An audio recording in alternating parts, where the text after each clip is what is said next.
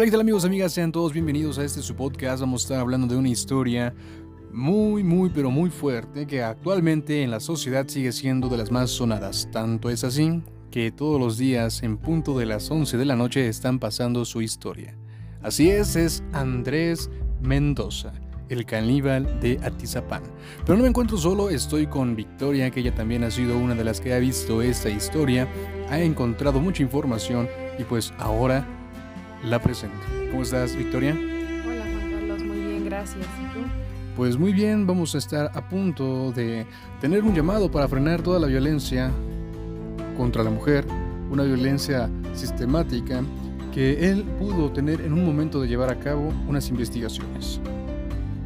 Pues sí, desgraciadamente eh, lo que apenas descubrieron del, caníbal de Atizapán, eh, contamos ya con información en donde dicen que pues ya han encontrado más de 4.000 restos óseos enterrados, en la gran mayoría son de mujeres y estos han sido localizados al interior de su domicilio. Así es, pues eso podría ser de Andrés Mendoza Celis, el nombre completo del caníbal de Atizapán, el mayor asesino serial y feminicida de la historia de todo nuestro país. Así es porque no solo es la cantidad de huesos encontrados, mi querida Victoria, sino el tiempo que permaneció actuando sin que nadie sospechara de sus actos tan impunes, ya que la justicia tiene la teoría de que los crímenes que este cuate, este sujeto, podría remontarse hacia la década de 1990. Imagínate cuánto tiempo mantuvo este terrible eh, eh, no puedo describirlo, esa terrible forma de torturar a las mujeres, de tener un, cierto odio. Sí, realmente es algo que, que sí impactó demasiado a la sociedad, yo creo que más a los vecinos, porque pues eh, por las declaraciones que han dado los vecinos siempre se habían expresado de él diciendo que era un vecino que se preocupaba por, por, por el bienestar de la colonia, que incluso perteneció a partidos políticos y que siempre trató de cobijar a los que más lo necesitaban. Desgraciadamente yo creo que nadie se, imaginó lo que, lo que él este, le hacía ¿no? A, las mujeres y como bien lo mencionas tú, ya llevaba años haciendo este tipo de, actos que digo, eh, yo creo que a cualquier ser humano le afecta demasiado porque pues sí, está muy, muy, muy... Muy fuerte. Sí. Bueno, pues te voy a dar un, dato, que el sobrenombre de Mendoza Celis corresponde a un acto que es muy común en muchos asesinos seriales, la costumbre de comer la carne de sus víctimas. Esa es la historia, nuevamente repetimos, del caníbal de Atizapán. Uno de los casos de violencia contra mujeres más fuerte de la historia de México. Sí, realmente en lo que como tú lo mencionas están pasando su historia, bueno, no su historia, sino lo que lo que han estado investigando a raíz de su captura y, he visto que pues los los que los vecinos que, que vivían ahí con él que le rentaban eh, porque él rentaba cuartos este narran que él vendía carne, regalaba carne, hacía carnitas y su pretexto era que él en su juventud fue, fue carnicero, entonces él este, pues él sabía cómo cortar la carne. Pues así es.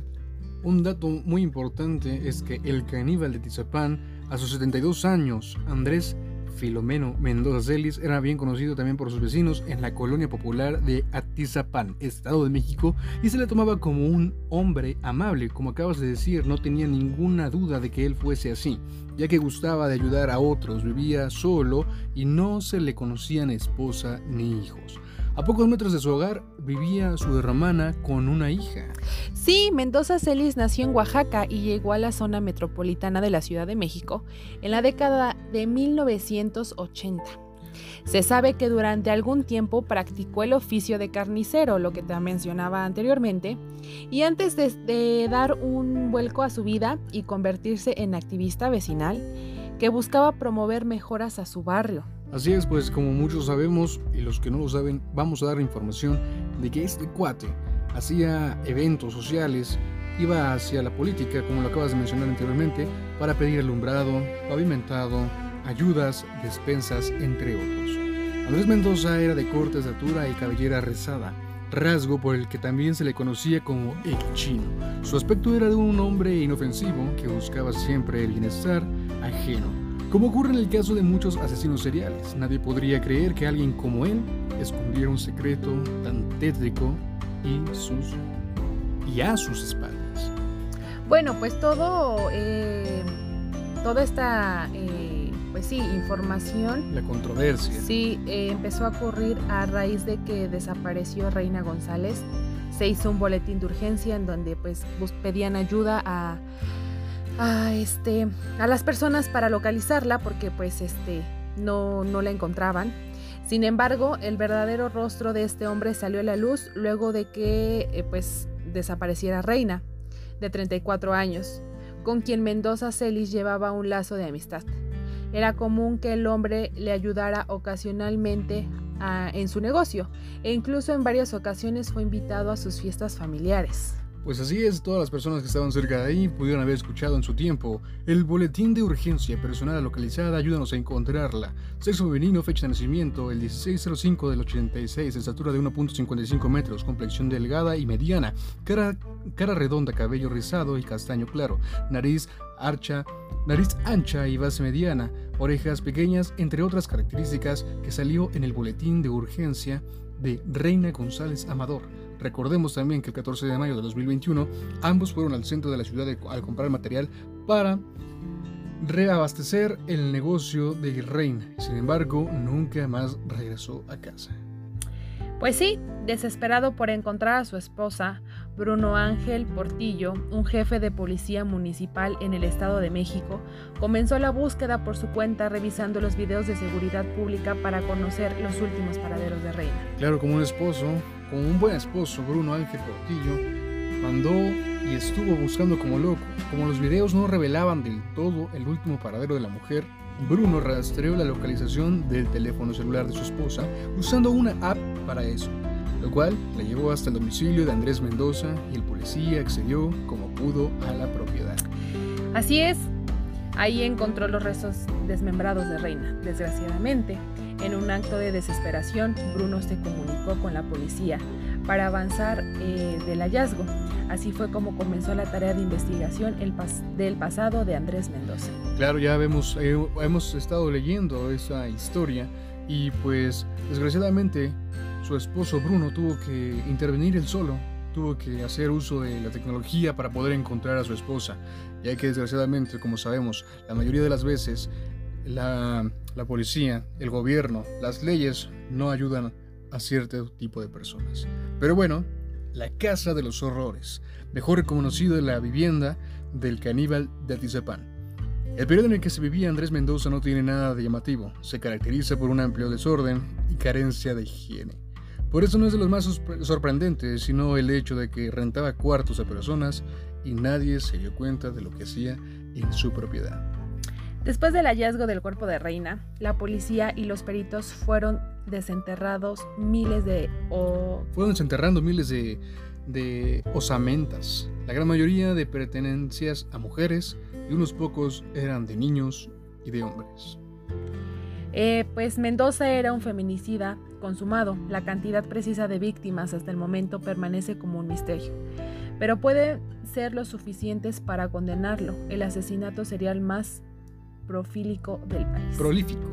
Prolífico del país, pues recordemos que acabamos de decir que desde los años 90 puede ser que haya empezado con su masacre, que haya empezado como un feminicida, y ya que los interrogativos que se han sometido ha confesado que comió carne de algunas de sus víctimas, así como comentabas antes, hasta la regalaba. Sí, la manera en la que este hombre convencía a las mujeres de ir hasta su casa era variada.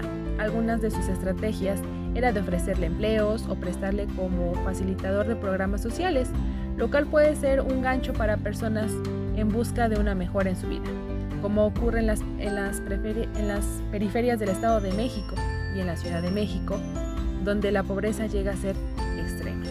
Pues aquí como acabamos de escuchar, él tomaba pues ventaja de esto, ya que algunas de las madres de familia, hombres, iban a solicitar trabajo, préstamos, pero no era fácil conseguirlo. Así que él, como facilitador de programas sociales, tomaba ventaja de esto. Y la mera realidad es que luego de matarlas, Andrés Mendoza desmembraba a sus víctimas y las ocultaba en el subsuelo de una habitación subterránea en su vivienda. Se le conoce como que eh, tenía, ¿cómo se, le, ¿cómo se denomina ese lugar donde eh, sótano, sótano, sótano es el lugar donde se le denomina donde él ponía a sus víctimas. Y ahí fueron acumulándose con el paso de los años vidas y vidas de personas inocentes a quienes alguien esperaba en sus hogares y nunca llegó. Pues sí, desgraciadamente yo creo que este tipo de, de historias a todos como sociedad nos impacta porque pues estamos hablando de que fueron demasiados años en las que él se dedicó a matar a, muchas mujeres y, y, pues un macabro reencuentro, ¿no? Además de las osamentas enterradas, la policía encontró en la vivienda de este sujeto una libreta donde llevaba un reencuentro de sus víctimas, nombre, edad y demás detalles. Así es un macabro recuento en donde podemos ver que en el tercer episodio de lo que se está renombrando en las televisoras mexicanas, él ponía pesos, fotografías, identificaciones oficiales, ropa, zapatos y bolsos de muchas de sus las mujeres a las que le quitó la vida. Como si lo anterior no fuera suficiente, se encontraron grabaciones de los crímenes. Tan loco era este señor que se grababa desollando a las personas vivas. Pues sí, y eh, de lo que dices referente al programa que está pasando en, televisión, ahí hay muchos testimonios de las personas que están trabajando para, para tirar toda la casa, porque eso es lo que van a hacer, porque cabe la posibilidad de que estén em, entre las paredes, estén enterradas más... Más huesos. Más huesos, entonces yo creo que que incluso ahí en el programa les, le hacen una pequeña entrevista y él se muestra muy sereno, él se muestra muy tranquilo y dice que pues aunque él se arrepienta ya lo hizo y ya no hay vuelta atrás. Claramente que otros objetos que se encontraron en su hogar son películas de la saga de la famosa película Hannibal Lecter, el asesino serial ficticio creado por Thomas Harris que comía la carne de sus víctimas además de libros de anatomía. ¿Te imaginas qué tan perturbador fue eso? Ya que para esto parece que se inspiraba en Hannibal. Encontramos muchas películas en su cuarto, todo iba tomando mucha forma en el caso. Además también tenía libros de anatomía, entonces eso explicaba sus cortes perfectos, declaró uno de los bomberos involucrados en este caso. ¿Se imaginan? Él regalaba carne humana, pues, a todo aquel que veía necesitado. Pero por su lado, los periodistas Gabriela Warkington comentó en el documental Caníbal Indignación Total, uno de los detalles más escabrosos en el caso de El Caníbal de Atizapán. Usaba la carne de sus víctimas para obsequiarlas entre sus conocidos. Era muy curioso. Cuando salía por Atizapán les decía a los vecinos que era carne de jabalí que traía de Oaxaca y cuando llegaba a Oaxaca les decía que era carne de cerdo que regalaba en el Estado de México. La detención de Andrés Mendoza, nos damos un brincote. en el momento de su detención, hecha por la Fiscalía General de la Justicia del Estado de México, Mendoza confesó ser un feminicida serial y haber cometido alrededor de 30 delitos de esa naturaleza. El detenido había sido presidente del Consejo de Participación Ciudadana de Atizapán. Como la antes mencionábamos.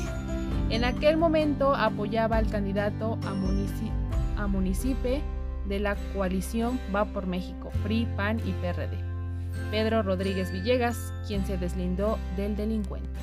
Pues sí, imagínate, no pueden manchar su imagen gubernamental. Y desde su lugar de detención, Mendoza ha dejado frases para el recuerdo como, ya no, se remedia nada, ya lo que se hizo, pues hay que aguantarse nada más. Se arrepiente uno, pero ya es demasiado tarde. Y bueno, con lo anterior no se puede reflejar más que una mentalidad de un asesino, sino también de un país y un modelo de justicia poco eficiente que no ofrece garantías de seguridad a millones de mujeres del Estado de México y toda la nación. Pues esta, como más historias, vas a poder seguir escuchando en este podcast. Mi nombre es Juan Carlos Morales. Yo soy Victoria Estefanía. Hasta la próxima.